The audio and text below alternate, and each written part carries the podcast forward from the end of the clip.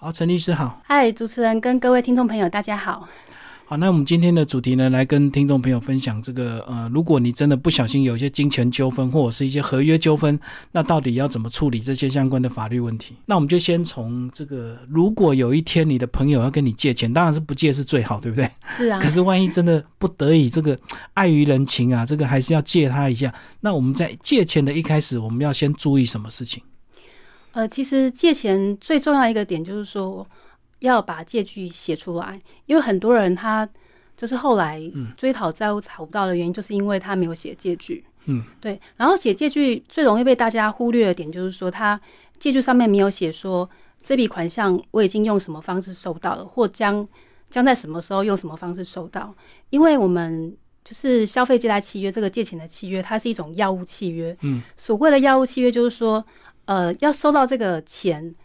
这个契约才有成立。所以，如果没有办法去证明说有收到这一笔钱的话，那这个契约是自始就不成立的。所以这点还蛮重要的。所以你的意思是，假如我白纸黑字上写说我跟你借多少钱，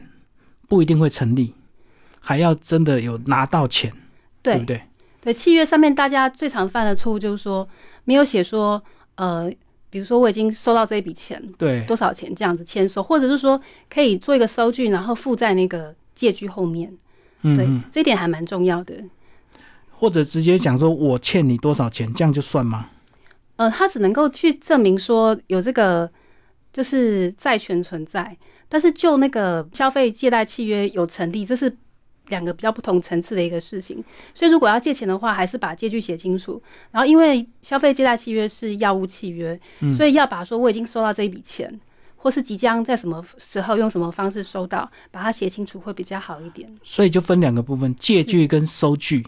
呃，是两个都有是最完整。是，然后也可以在就是借据上面直接写说，呃，已签收或是已经我几月几号汇给你，或者是我已经拿现金给你，这样对不对？呃，是的。因为对方可能会耍赖，我虽然写了这个借据，可是你钱没给我啊。嗯，是不是这样子？呃，是，或者是说钱已经给了，但是对方因为你。借据上面没有写说，呃，就是已经签收了，所以他会耍赖说你没有给我钱这样子。嗯嗯，对，这样到时候你就变成一个很，你还去举证说你有给他钱。哦，所以只有只有写借据是还不够完整，最好还有收据或汇款证明，对不对？对，不过汇款证明的话，因为有一些人他就是以为说汇款就有金流嘛，但是我们在实物上很常碰到一个状况，就是说。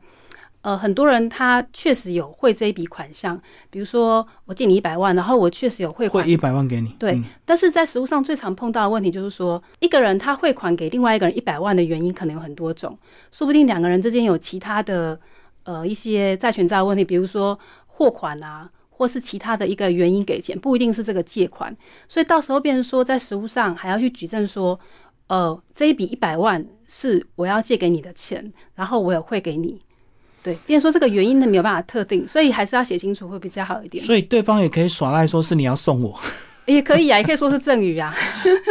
所以还有那个单纯有汇款记录的话，其实还不够完整，还不够完完整。而且有时候我们碰过的状况，因为有时候我们在实物上看到有一些人金流的关系蛮乱的，比如说经常那一笔那一笔就是很多笔，然后交错，所以你很难说那一笔到底是什么。对，或者是说，有时候你那个汇款日期跟你借款的日期不一样，比如说差距太远或怎么样的，有可能证明是同一笔款项。对，所以最好就是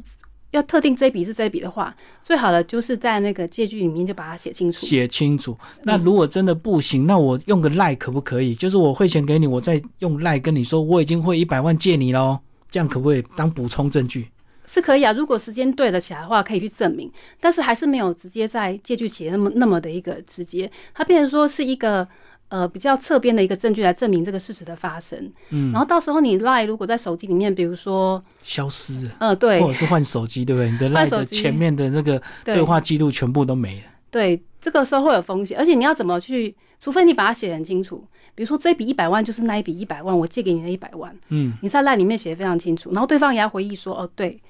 对，然后两个人这样对起来，再跟那个借据对一下，这样才能够特定那一笔一百万就是这一笔一百万这样。而且用赖会有个风险是，对方可以不承认你的赖是写给他，你是自己用一个第二只手机自己在那边对话，然后故意用我的名字、用我的头贴照片，然后假装你在跟我对话，其实我根本就没有这笔赖的讯息，也可以这样子。在实务上确实蛮常会有那个被告做这样子的一个答辩呐、对啊，对，所以变成说这个时候法官会要你出示双，方要出示。对，就比如说你的手机就拿出来，然后你看就是可他一定删掉啊！他如果如果你你你汇钱给我，你说你汇钱给我，我一定赶快把赖讯息呃，如果。通常通常是这样，通常就是说那个你汇的账号真的是他的话，他会比较赖不掉，因为还是可以有办法去哦识别的对出来对对对对这样子。对，还有那个账号是对方本人，就对。呃，是他通常会做这样的耍赖啦。不过如果真的是对方的话，通常会比较赖不掉，就是因为在那个调查证据方面的话，还会做一些核实跟查证这样子。哦，账号比较赖不掉，那嗯赖的账号是可以耍赖，说那个赖的账号不是我是假的，你自己用嗯两只手机在那边对谈。呃，这个时候其实通常也都查得到。如如果真的是那个真的是对方的话，可是也要法官有耐心，要愿意帮你这个对，那个个变成说还要再调查追查证据，所以赖作为证据有这方面的一个问题。所以最好直接收据、借据、时间、地点、几 几号汇，甚至汇到哪个账号，通通写得清清楚楚，最最自保。这个前面的做好之后呢，我们怕他还不起钱来，那有时候我们会说，那你加一个朋友做担保，或者是你叫你爸妈来写担保人，那这样子有没有用？就是让房就好像房子贷款要以前都要做保人一样。呃，是就是保人的话，就是有分成两种，一种是那个普通的保证人，一种是连带保证人。普通保证人就是说，当今天比如说你去跟债务人要钱要不到的时候，然后你就可以去找那个保证人这样子，普通的保证人。但是连带保证人他的责任就比较重一点了。如果加上连带这两个字的话，那变成说你可以不用找主债务人，你就可以直接去找那个直接带债务人这样子。是的去要就对了。对，所以保人有分成这两种，然后这两种都都要在契约上面，就是我刚刚说那个借据上面就把它写进去。那你刚刚讲，如果是一般的保证人找不到主债务人，找一般的保证人，那保证人有归还的义务吗？有啊，有有这个义务啊，还是有？对哦，对，然后只只差那个就是连带保证人的话，他们有先诉抗辩权。所谓的先诉抗辩权，就是说，哎，你应该先找主债务人啊，然后再找我这样子。然后连带债务人是你，你可以直接跳过主债务人，然后直接找他这样子。所以连带就是共同的命运。共生，对对，那刚刚讲的一般的保证人，就是说你要先找好主债务人，他没办法还或找不到人，你才是可以次要的去找这个一般的保证人，所以是有顺序的差别。是。然后这个部分要去区别，或者是说要有这个保人条款的话，我们都必须要在借据里面把它写清楚，而且要请那个保人要签名这样子。嗯嗯，所以这样子最好不要做人家的保人。做保人确实是蛮有风险，尤其是连带保证人，嗯嗯嗯。就是只有只有义务没有权利这样子。可是我们刚刚法律的名词讲一般或连带讲得很清楚，可是，一般人在签保证人的时候，他也搞不清楚，他或者是我们也不一定会注记啊，我们就只是写个保人而已或保证人一般。预预设的话，那就是普通保证人。哦，没有加强，没有强调的话，就是一般保证人。对，如果没有讲预设是普通保证人，所以你是债主的话，你就要有一点心机，你要你就要加强写上是连 带保证人，对你比较有保障。嗯、对，就是有时候可能有有人在签约的时候，他会没有注意那么多细节啦，所以加上连带这两个字话差蛮多的。，对，你是借钱的，你就自己要为自己的权益做保障。嗯，对，嗯，所以你要强调，但是对方并不一定会搞得清楚。嗯，对，就是有时候签的人他自己不见得那么清楚。不过这个东西如果在实物上面的话，然后我们也常碰到有人说，诶，这个契约是这个意思，但是我不知道。就跟法官讲说，我怎么知道这个是那个意思？其实，在实物上的话，你这样讲是没有什么用的，因为法官会预设说，你既然签名的话，然后我们都作为一个成人了嘛，我们就要为我们签名上面那个契约书的内容负责，已经详阅之后才能做签名。所以，如果到时候你比如说你是你是保人，然后你主张说，诶，我不知道这个保证的内容是什么，可是我却签名了，这个在实物上是不会被采纳的。嗯，所以你不可能说你不知道，你签了就要负责，就对。是，虽然说这个讲不知道这个东西，在实物上还蛮常蛮常有有人去做这种答辩的，就说我不知道啊。对，但事实上没有用，因为签名其实在法律上的效力就是说，你要去为那个内容负责。这个就跟你犯罪人一样，很多人犯罪，人家问他，他就不知道，不知道，忘记了，忘记了。嗯，嗯，但是事实上为自己行。为负责的。好，那如果说呃，你签了所谓的不管是一般保证人或连带保证人，那对方还要求你要拿你的家产或者是你的一些动产、不动产来做担保的话，跟不担保有没有差别？如果有物保的话，其实物保是比那个人保还有保障啊。嗯就是比如说物保的话，就是说我们，比如说可以债务人可以他可以去提供自己的房产、不动产，嗯，然后去设定抵押权做担保这样子，然后也可以去经过别人的同意。去拿别人的不动产，嗯对，来担保去设定抵押权，这部分就是物物保的一个问题，这样子会比较有保障，所以它差别就是催讨起来比较快，对不对？会比较快一点。那如果你没有物保的话，其实我针对你个人的财产，我还是可以去做催讨跟扣押嘛。可以，可是变成说你你就是你要经过那个诉讼程序，哦，流程比较久。对，比如说什么一审、二审甚至三审，然后结束之后呢，再去申请强制执行，嗯然后中间还要很多次的出庭啊，然后还要再写诉状，然后对方可能就脱产。对对，又有这个问题，然后到时候你又要去做什么假扣押那一类的，那会很麻烦。所以你是指说，如果说我们在这个借据上已经呃写了某一个物品的一个担保的话，我就直接可以拿这个去假扣押，就对，这样比较快，是不是？呃，应该是说假扣押是另外一回事啊，哦就，是不一定要在那个，但是你有你如果在那个设定担保就有抵押权的话，到时候就可以直接去做一个强制执行的动作去申请这样子。然后假扣押是当你有那个你认为对方有脱产的嫌疑的时候，然后呃，就算你在就是契约里面你没有写说要设定抵押权。对，但是你认为他有脱产的嫌疑，然后你去做一些假扣押的程序，去去申请这个跟法院做申请这个动作，这样子。好，那如果说我们不用这个物品担保的话，我们签所谓的本票，或者是对方可能拿一个支票来跟你换。现在支票当然效果比较没那么大，对不对？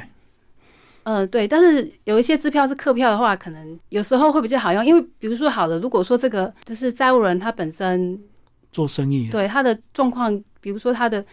那个经济状况并没有很好，嗯那你本票的话，到最后虽然说本票效力很强，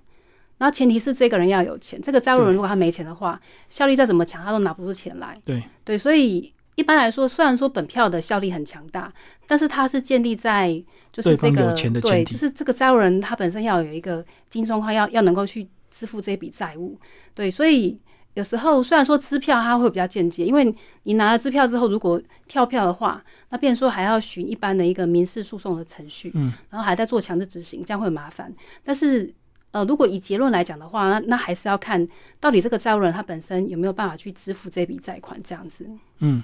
所以如果是支票的话，它是客票，就是要还要看客票的对方是谁，呃，是是，就最主要是要看到底那个票是。追根究底的那个那个东西，就是他能不能有那个那个经济能力去支付这笔债务。嗯嗯，嗯，好。可是，一般人可能也不一定会拿得到支票了。哦，那如果说我们以一般个人借贷来讲，大部分都是签本票。那签本票有什么要注意的？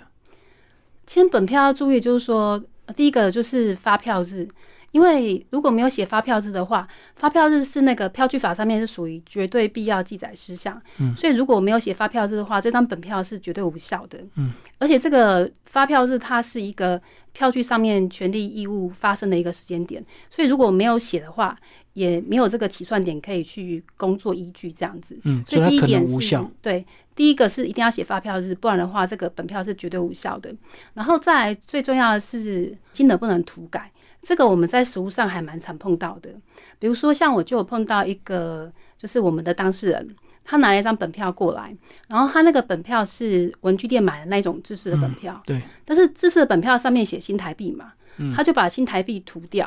然后旁边签名签名，就是债务人他签名，然后就是改成那个美金这样子。哦，他们借贷是美金。对，所以换算下来台币的话，我看过那张票的话是好几百万元的台币这样子。嗯，对。但是因为他涂改，涂改呢，他把那个就是嗯那个新台币改成美金，这个币值的改变也算是就是那个金额的改变。对，所以那张本票它就是绝对无效的，所以它等于是拿到一张白纸，就是完全没有用的一个本票这样子。嗯，嗯所以要注意说那个金额部分。呃，无论是数字或是币值，都是完全不能做任何涂改的。涂改就失效。对，而且涂改台湾人就觉得说很多地方就是涂改后签名有没有？嗯嗯，就想说这样就可以补正，事实上是没有效果的。只要只要是涂改的话，就算你涂改后签名也是没有效的，那是一张绝对无效的本票。嗯嗯，而且你在自己的影片上也有提到说，最好写国字，因为你写阿拉伯数字，可能后面被加了好几个零。确实有这个风险在啊。但是如果不同的笔嘞，那那可不可以举证说是两个不同颜色的笔啊，不同的笔迹这样子？这个也是可以举证，可是变成说举证就是一个麻烦的，就是会它会有一定的变数。比如说去你要去做一个鉴定啊，在如果在那个民事诉讼里面就要做一个鉴定，鉴定说，诶，这个这个笔记鉴定出来的结果是哦，到底是不是同一个人写的，是不是同一支笔写的？然后出来的结果不一定会跟你想的一样，因为鉴定的鉴定这个东西毕竟是有点变数的，所以最好还是把把就是在当下写金额的时候写清楚，这样会比较好一点。嗯嗯，对，因为如果鉴定的话，你可能也会输了，就是人家鉴定结果搞不好是同一支笔，那你也很冤枉啊。可是你就只好认了这笔债权。对，是。嗯，好，那你刚刚讲到这个日期一定要写，那日期如果写错或故意写未来日子或过去的日子，它是不是也会造成这个本票失效？我如果想耍赖这笔账，我故意把日期写错，写在未来的日期，那我就说没有啊，这日期都还没发生，怎么会有这张本票？呃，除非是你在主张的时候，然后那个未来就是日日子还是未来，不然的话，通常你就算写未来的日期，其实也不能说它是绝对无效的一个状况。对，但是如果你没写的话，是绝对无效的。哎，所以如果你写三年后的日期，那对方可不可以等三年后日期到再告你？然后就变成那个日期就变有效？呃，重点是说你在主张的时候，那个日期是不是存在的？因为如果是在主张的时候，这个日期本身是没有办法去。去证明那个票据权利义务的发生时间点的话，那这样这个本票就会是无效的。嗯嗯，所以你借钱给人家那个日期一定要清楚。对，日期要清楚。嗯嗯嗯，好，日期跟金额，所以只要这两点就 OK 了嘛。那有些人会签名加盖章或盖手印，那是不是只要签名就等于等同有效了？对，签名就有效。其实，在法律上，就是有些人他为求慎重的话，他会签名跟盖章都会做。但事实上，我们在法律上签名本身就具有效力的。对，嗯，所以就是。最主要是说那个就是绝对必要记载事项，我们把它写好。对，比如说日期呀，然后这是比如说标明这是本票的这个文字啊，然后还有就是呃就是金额的部分，还有日期这部分把它写好的话，然后这样子的话才不会出错。那借款人如果以后想要赖账的话，他故意在签名的时候，比如说我是习惯右手，故意签左手，然后到时候验笔记的时候就不对，然后是不是就可以赖掉这笔账？这个就是鉴定的问题了。如果他真的要来这一套的话，嗯，对，但是到时候他故意签的完全不像他本来签名的样子啊。对，这个变成说是日后的一个举证的一个问题。对，所以变成说，嗯，这部分的话，签名跟盖章有时候同时一起做的话，还是会有它的一个效用存在。那盖手印不是更好？指纹更不能抵赖，因为盖章他会说你自己刻的私章。如果真的要做到万无一失的话，确实是可以这样。不过实物上好像比较少这样，通常都签名啦。对，签名加盖章就够了，就对。嗯嗯，好，我们刚刚讲的是有点那种乱七八糟的事情，可是因为你如果要借钱给人家，你当然要难免预防对方可能会耍赖，各种状况，你还是要周全一点。嗯，是。那接下来有个，我们常常在本票会或支票上都会写一个什么禁止背书转让。呃，是。这个到底又是一个什么样的一个关系？原则上，票据它具有流通性。嗯，对。然后，所以本票也是有流通吗？呃，本本票本票部分也是也是有流通性哦，对，那只是说每一张票的性质不一样，在本票上面也是可以写禁止背书转让，然后差别在于说，就是你写了禁止背书转让之后呢，这一张票变成说你只能给这个收款人。像我举一个例子来讲好了，就是我曾经有一个当事人，然后他就是，呃，当时他跟他朋友借钱，然后签了一张本票，他借了三十万，他签了一张本票三十万的本。本票给那个他朋友，然后后来呢，他要把那个三十万还给他朋友的时候，他说：“那你本票要还给我啊。”然后他朋友说：“哎，可是我把你的本票弄丢了。”对，很多人会讲忘遗失了，然后不见了。然后他就说遗失，然后他就写他那个朋友就要写一张切结书给他说：“哦，确实这个本票是遗失的这样子。”然后我那一个当事人就来问我说：“就拿这个切结书说，哎，这个切结书是有效的吗？那我是不是可以收了他这个切结书之后，就把三十万还给他？”然后我跟他讲说，因为我们就是发票人，我们对于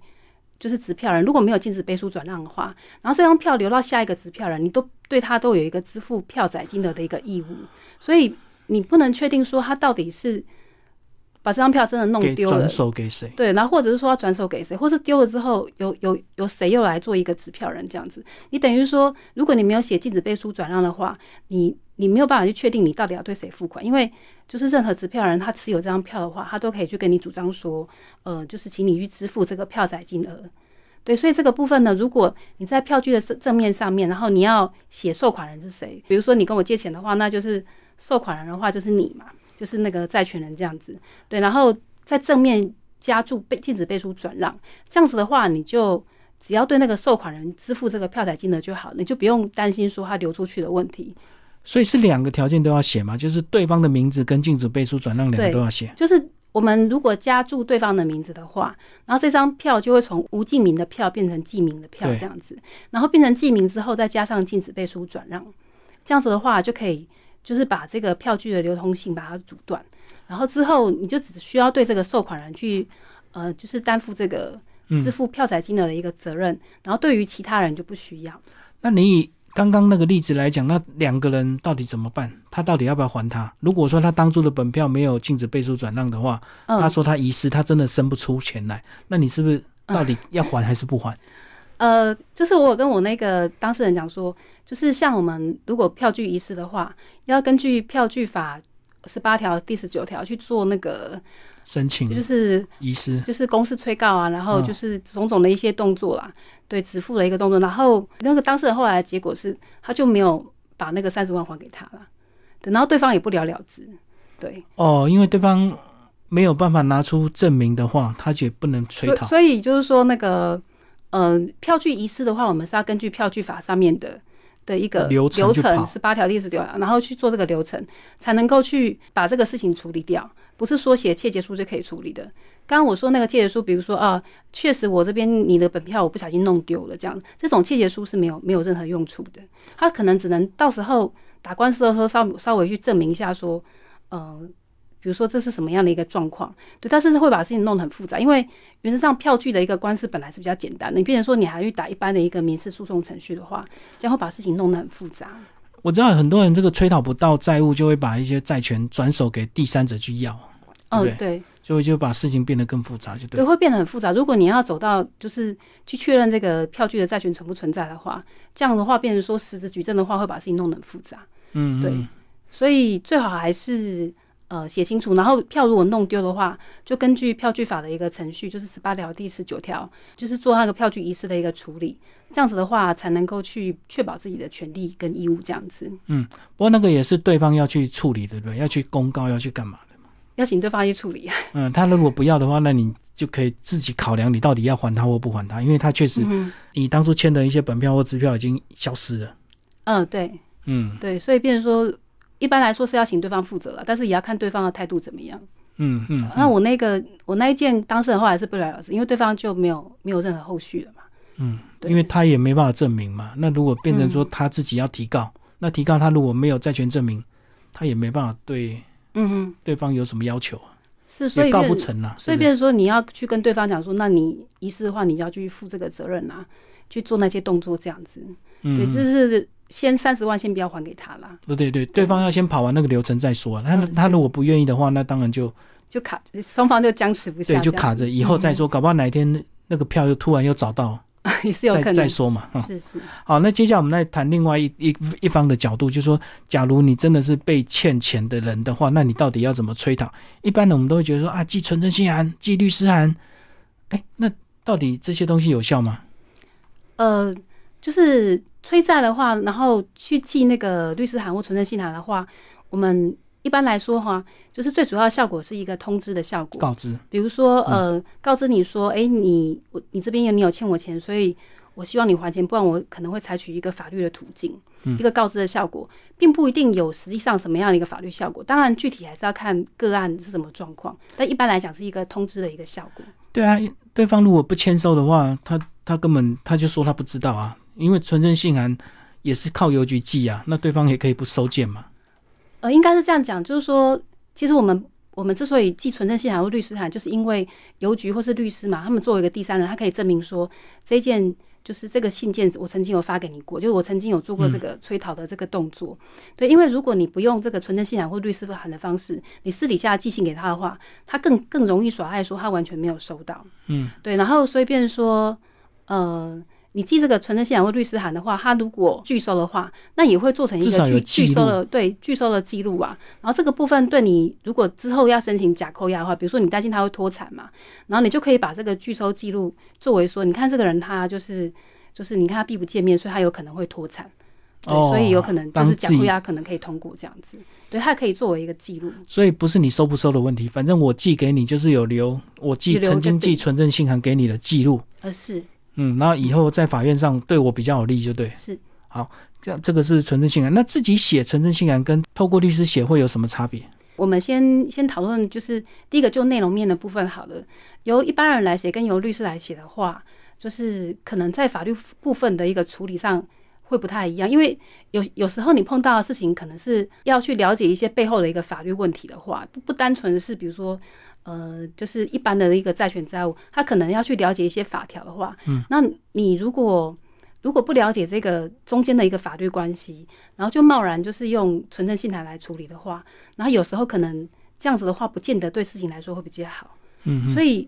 第一个是差别是在专业度的差别，就是就是有时候这个事情没有那么简单，不是你写存证信函，或是你写的内容可能要很斟酌。比如说一般人写最常犯的错误就是他会以为，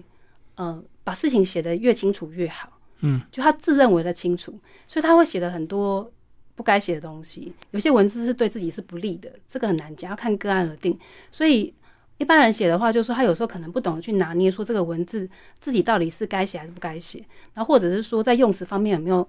不利的地方。因为如果不利的话，之后进入诉讼这个东西也也会作为证据。然后如果你里面不小心写的对自己不利的事情的话，那将来作为一个呈堂的证据的话，会对自己来说比较不利。这第一点是内容的部分。嗯嗯，所以你写的太详细，可能打草惊蛇，对方会有防范。你有点像是你一开始你就把你自己全部的面都揭露出来，对对，你这样的证据都对方的打击面就很广。你只要有一点错的话，对方就容易去抓住你的错误。对所以我们通常我们律师在一开始的时候，我们会先了解案情，然后去了解到说，哎，这个状况就是说一开始的时候我们应该怎么表达比较好。通常不会在一开始的时候就巨细靡遗的把很多的细节写得非常的嗯清楚，然后让。而且甚至有些地方我们可能还不是那么确定，就已经先写出来。嗯那这样子的话，其实容易让自己的铺多面积过广，然后一开始就遭遇到可能对方他就会去攻击你，这样子打击面会比较广一点。所以你们会斟酌案件，然后去该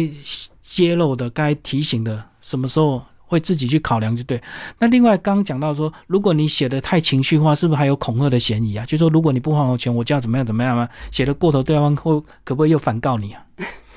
呃，就是一般我们确实很常在实务上，我连我们律师自己在写那个存函或是律师函的时候，当事人都很常去要求去加一些加重语气，加加一些，对，就是那类似像那种，我觉得个人觉得很像是恐吓的一个文字，对，所以这时候可能要斟酌了。如果你真的讲的太太严重的话，比如说那个用词过火了，或者怎么样子的话，可能我们也会劝一下当事人啦，就是写的写的部分尽量不要有情绪，因为一般人就是他有时候打官司或者是写存函，他纯粹是为了发泄他不满的一个情绪，嗯当然他也想把这个。就是去，就是去追讨他的一个权利。那只是说他情绪过多的话，这样对整件事情来说并没有帮助。对，所以还是要控制一下自己的情绪，然后尽量在用词的部分，就是去斟酌，看怎么写对自己来说会比较有利。就该怎么说就怎么说就好，千万不要加油添醋，或者是过度个人的情绪，到时候反而真的对方如果是感觉很害怕的话，搞不好对方还去报案。呃，是啊，就是说，如果写的文字太过头的话，其实还是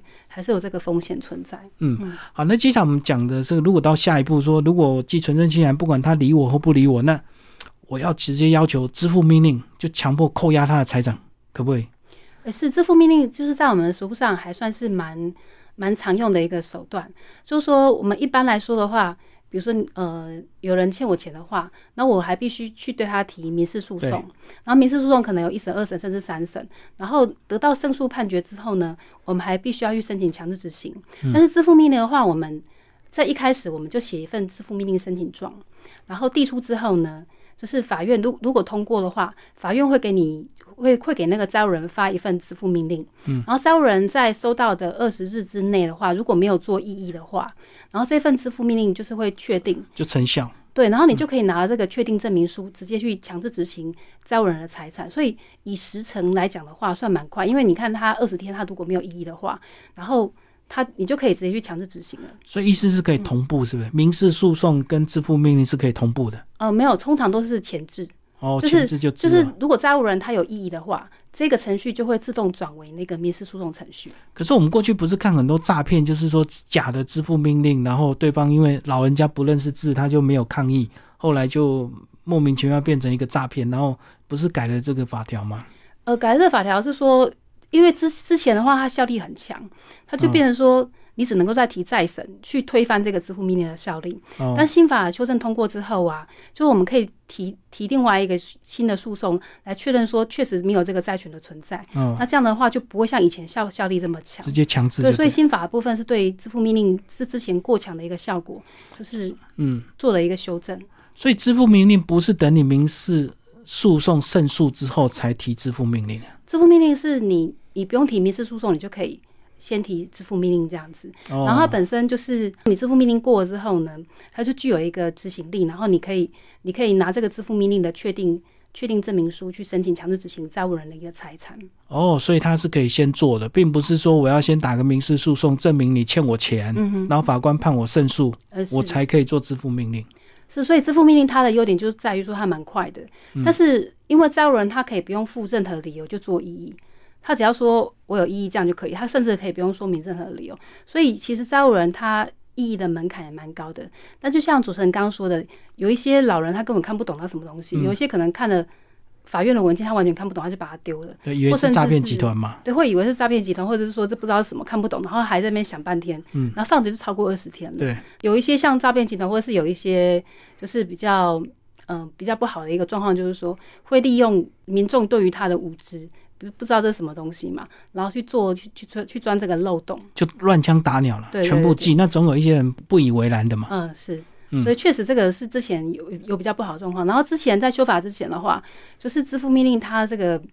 既判力的的效力还蛮强的，然后变成说只能够去提再审去去去推翻它，但是通常就是缓不济急嘛，就是所以现在新法修正之后呢，就是你。你虽然有这个执行力，但是你可以再提一个新的一个诉讼去推翻原来的支付命令，这样子。不会被马上被强制去做一些处分，就对如。果你有去中间做一些动作的话，意义的话，就是再再打一次官司。债务人的话，他可以打一个官司来去阻止这个支付命令的一个效力。好嗯，那有些是讲所谓的这个假扣押，嗯，对不对？就我如果拿到支付命令，我是不是就可以接下来就是假扣押了？呃，假扣押是这样的，假扣押的话，等于说它是一个保全的一个程序，嗯然后它的目的是为了要去防止债务人脱产，对所以一般来说是在民事诉讼，嗯，民事诉讼前或是民事诉讼之中提出都可以啦，对，然后支付命令因为它本身就是。是一个比较独立的一个程序嘛，所以通常我们支付命令如果就看债务人有没有异议，有异议跟没异议各分成两阶段。如果没有异议的话，那就是就会有一个确定证明书，就可以直接去申请一个强制执行这样子。然后如果有有异议的话，那就转为民事诉讼程序，然后这个时候再做假扣押也可以。转为民事诉讼程序的话，假扣押就是在民事诉讼程序之前，就是不是做支付命令的时候，嗯，就是比如说民事诉讼程序之前，如果你你在之前就觉得说，哎、这个债务人他有可能会脱产的话，那你就去申请，就是去跟法院申请这个假扣押，然后去证明说这个债务人有这个脱产的一个嫌疑，对，然后提供担保金之后，就可以做这个假扣押，来防止债务人脱产。但是假扣押的前提是对方要有东西给你扣押，对不对？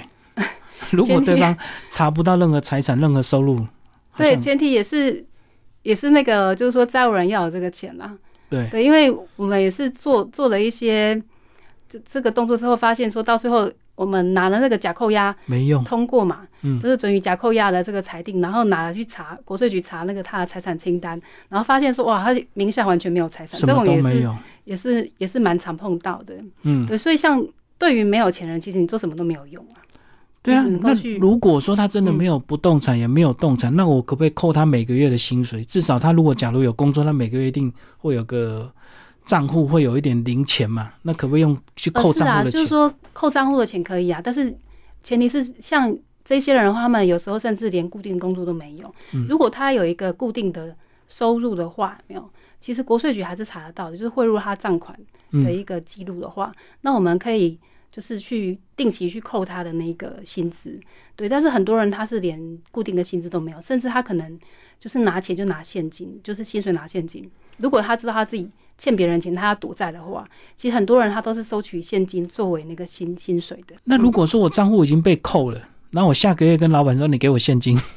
可不可以？看你老板愿不愿意啦，因为有有些老板就会觉得说，你这样信用怎么很奇怪哦。但是通常。呃，有一些老板，比如说他在一些比较特定的工作中，比如说做工的啊，或者什么的，他就就不一定嘛。就是有些可能比较可以谈的，看你老板的态度如何这样子。哦，所以真的是，即使你扣到他的账户，也不保证每个月都扣得到，对不对？假如他换工作，那他账户搞不好就不会有。是啊，那说不定他就是根本就不把他的任何钱放到他的那个就是账户里面去，包括他的薪资都领现金的话，那就会一点办法都没有。好，那有些人这个拿不到钱，那至少好告他诈欺，让他去关。呃，是，像这种比较类似民事案件嘛，要告诈欺的一个呃，会会成案的那个，就是几率会比较低一点。就是人家欠钱不还，不等于他要诈欺，嗯，因为他是真的没钱还，对不对？对，就是诈欺的话，就是说我们规定在刑法第三百三十九条，然后必须就是行为人一开始，他一开始就想骗你，就一开始他就是。不想还你钱，嗯，对，然后，然后他也使用这个诈术，比如说他骗你，然后让你去掏出钱来给他，然后就就是这个整个流程这样下来才能够算是诈欺。他要先有动机，然后还有这些，一开始他就想骗你了，对，一开始他就不想还钱，而且他就使用一些骗术来让你相信他，然后掏钱出来给他，这样子的话才会算是诈欺。嗯，但是重点就是说，我们很难去证明说这个人他一开始他就不想要还钱。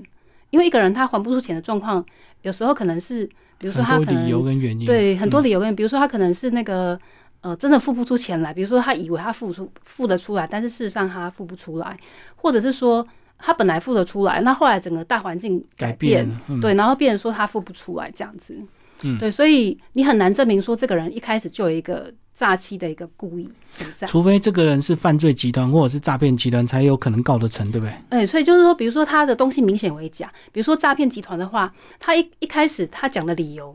比如说我说呃，诈骗集团就说有一个投资，对，然后这个投资后来去查根本就没有这个投资，嗯，那像这种明显就是一个。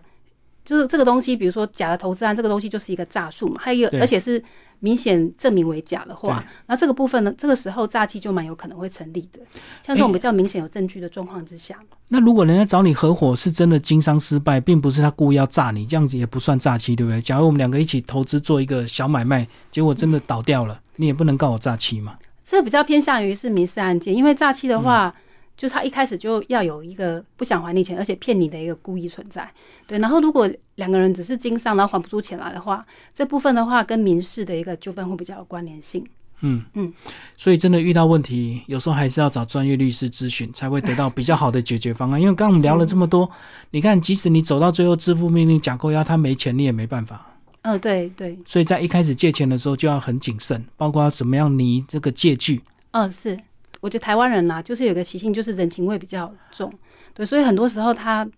对法律的东西，他会觉得说拿出来讲就是伤感情这样子。但事实上，很多东西如果没有在一开始我们在谈的时候就把它厘厘清的话，其实在事后要去补救的话，还蛮困难的。而且以前借钱都是口头约定，哎，都保干净的呢。口约定啊，然后，所以我们很多案子都都是那个，就是没有借据的。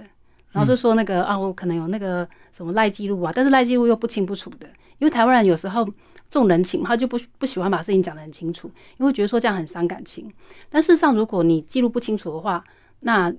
要去求偿这个部分的话，也会比较困难。好，那最后假如你真的不小心，真的没有任何记录，你就把钱借给人家了，那对方也想要耍赖的话，你还可以怎么补救？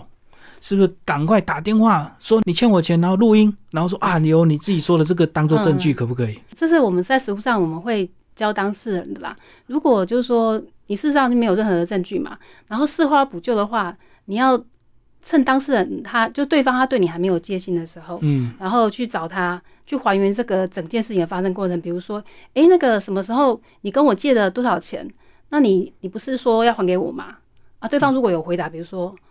哦，对，可是怎么样的？反正他如果有间接的一个承认的状况，不一定要直接承认，就可以从你们两个对话去去推断推断说，确实有这一笔债务存在的话，他这样间接承认的话，这样也算是一种证据，可以去证明说，呃，确实在某些时候，然后你有借给他这一笔钱，这样子，这个还蛮有用的。哎，那已读不回，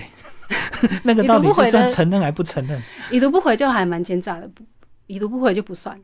对啊，因为很多人也会觉得说，哦，我如果说有，那你就哇，比如说截图或录音录影，那我就证明我欠你钱，那我就不要回，